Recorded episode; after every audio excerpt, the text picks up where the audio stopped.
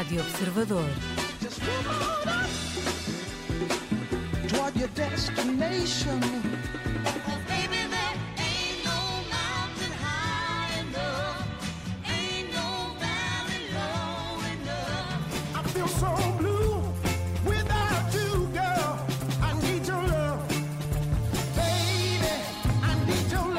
Aconteça o que acontecer. Está com a tarde em direto, também perto das sete temos Euromilhões.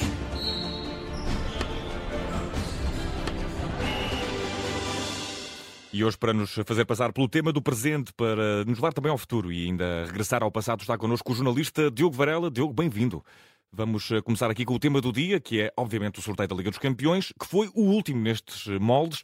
O habitual certame eh, que deixa os adeptos do mundo do futebol eh, em suspenso chegou ao fim. Neste momento estamos a caminho de uma liga, é isso? Estamos a, a caminho dessa liga, Vicente. Olá também, Bruno Vieira Amaral. De facto, Olá aquelas bolinhas dos potes que ouvimos ainda há instantes com o sorteio da Liga dos Campeões. Chegou ao fim, isto porque o Comitê Executivo da UEFA aprovou em reunião no ano passado, para quem se recorda, o novo formato para as competições europeias e que vai ser implementado já na época 24-25 ou seja, a próxima época. Desde já, uma mudança para 36 clubes, ou seja, deixamos de ter aquela fase de grupos tradicional para passarmos a ter uma única fase de liga que vai incluir todos estes 36 participantes. Cada clube vai realizar um mínimo de 8 jogos nesta liga, joga contra 8 adversários diferentes, sendo que faz 4 jogos em casa e também 4 jogos fora, em vez dos habituais 6 jogos contra 3 equipas que estamos habituados nesta ronda da fase de grupos. Ora, a Liga dos Campeões foi introduzida em 1992, sucedeu à antiga taça dos clubes dos campeões europeus, uh, e entre teorias da conspiração, com aquelas bolas quentes, as bolas frias, uma das maiores polémicas, Vicente, aconteceu o ano passado. Now the second runner-up is uh, Villarreal. Villarreal. Manchester United. No, this is not possible because Manchester United was in the group, so we needed to, to draw another one.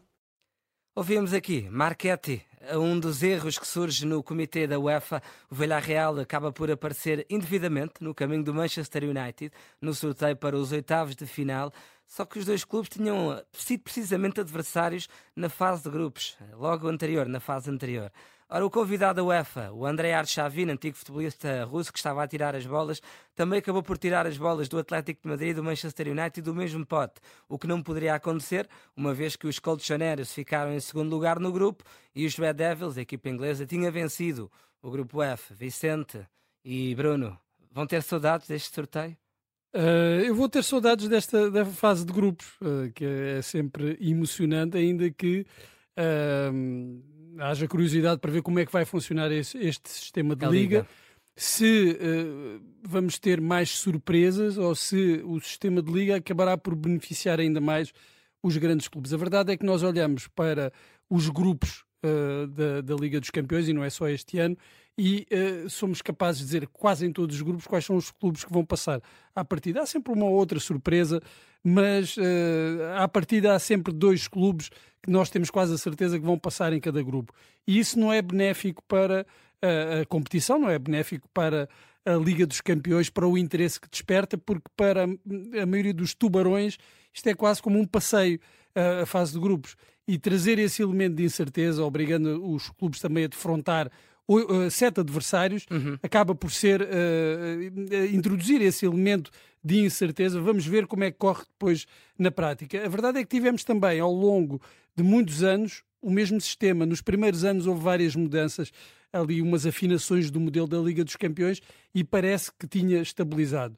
Acontece que, com o perigo, a ameaça da Superliga, a UEFA teve de se mexer. Os clubes querem mais jogos entre os maiores clubes e nós sabemos que no atual modelo, que vai acabar uh, este ano, uh, muitas vezes uh, grandes jogos ou jogos entre tubarões, a sério, jogos a doer, aconteciam lá mais a partir dos quartos de final. A ideia da UEFA é, é que fazer Antecipar com que... esses confrontos. Exatamente, o que uh, representa. Ou seja, aquela expressão do melhor fica para o fim, agora pode ser logo ao início. Não, exatamente, porque é isso que os clubes querem. Os grandes clubes querem mais confrontos entre, entre eles, Exato. que geram mais receitas uhum. logo numa fase inicial. Essa é a ideia também da, da Superliga.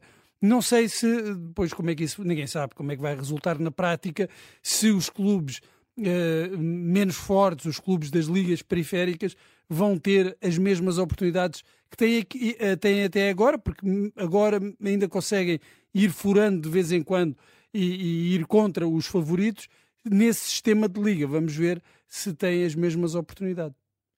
Olha, eu não tenho uma opinião tão bem formada, mas a verdade é que eu gosto do modelo com o atual, como ele está, gosto da ideia de fase de grupo. Está qualquer coisa mais perto do, do Mundial do Europeu, que é sempre uma altura de de grande. Eu não gosto de ligas, na verdade. Mas eras daqueles a que. consistência colavas, é uma coisa que eu colo ali de mal. Colavas-te ao ecrã, ou neste caso à rádio, quando ia haver o sorteio, as bolinhas a girar. Sim, sim, é uma coisa engraçada. Eu gosto de sorteios em geral. E isto chama-se Milhões, não é verdade, pois, Diogo Varela? Também. Vamos continuar para o futuro, que aparentemente é de Ivans. Ivan Fresneda, 18 anos, ontem oficializado no Sporting. Hoje o Poco do Porto oficializou uh, Ivan Raima.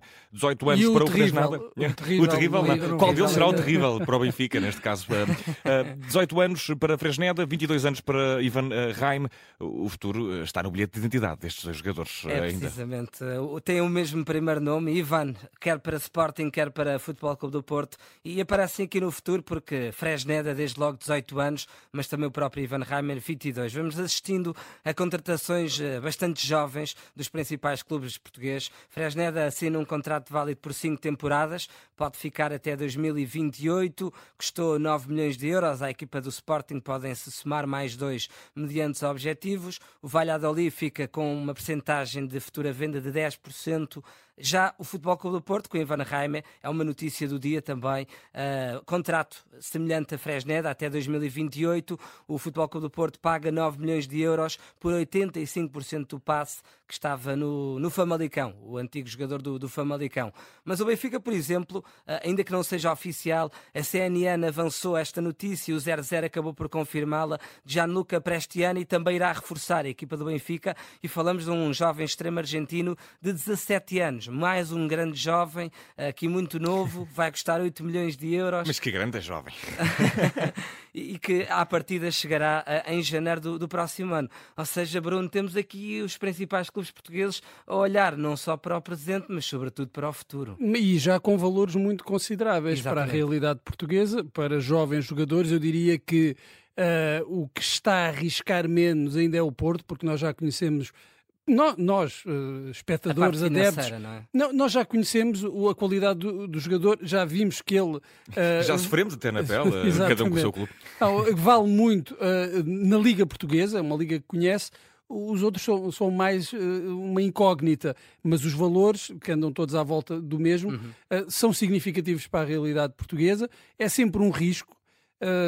Eu lembro-me de outros exemplos de, de jogadores que vêm de, de campeonatos da, da, América do Sul, muito jovens e que depois têm alguma dificuldade de adaptação e, e nem sequer eh, singram verdadeiramente uh, em, em, Portugal. Estou a lembrar-me, por exemplo, do Franco Servi, que ainda fez umas épocas mais ou menos simpáticas no Benfica, mas também veio muito jovem. Vamos ver o que é que este jogador trará, como é que ele se conseguirá adaptar, se é também para emprestar ou não. Vimos também o Benfica a fazer investimentos, de certa forma, avultados uh, nos jogadores nórdicos, no Sheldrup uhum. e, e, no Tenkstead, que até agora, até, não, até agora não correram uh, grande coisa.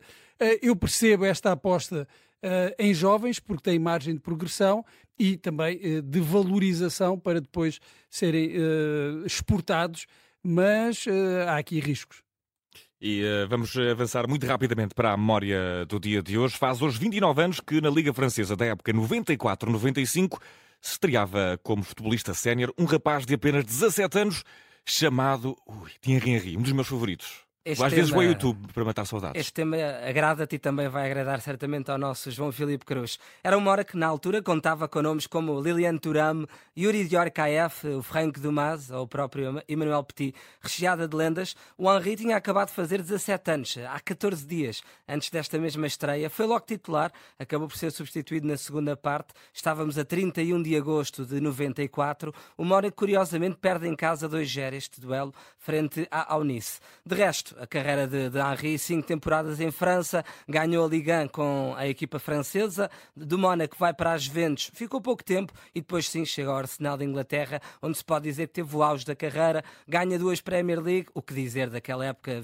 2003-2004, a época dos invictos, chegou à final da Liga dos Campeões, chegou mesmo a ser eleito, quer por sócios e adeptos, como o melhor jogador da história da equipa do Arsenal. 2007 vai para Barcelona, ganha a Champions. Em 2010 chega até ao mercado norte-americano, onde fica no New York Red Bulls. Em França, campeão do mundo em 98, ganha o Euro 2000, vice-campeão do mundo em 2006. Henri acaba-se por retirar em dezembro de 2014. Para trás ficam 917 jogos, 411 golos, conhecido como o Eterno 14 pela camisola que usava. Ele, curiosamente, quando regressa ao Arsenal, usa o número 12 e revela que foi por causa de Marco Van Basten, no Euro de 88.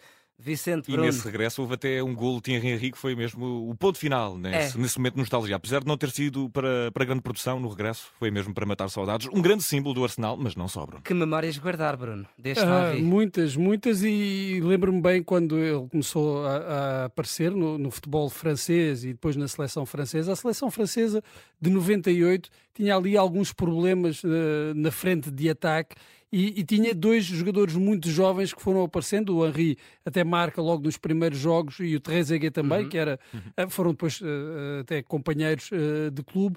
E a verdade é que uh, havia ali grandes problemas, muitas dúvidas, e eles começavam a aparecer. E o Henri ainda não era, na altura, o jogador que acabou depois de, por se tornar, sobretudo no, no Arsenal, Nossa, que, é, que é a época gloriosa, o, o, período glorioso da carreira do Henri, em que ele se transforma uh, num avançado total, num finalizador também, uma capacidade de finalização que uh, no início lhe era apontada como uma das fraquezas, uma das debilidades, mas que depois uh, mostrou ser um avançado total, um avançado completo, um dos históricos da seleção francesa e um dos símbolos do Arsenal também.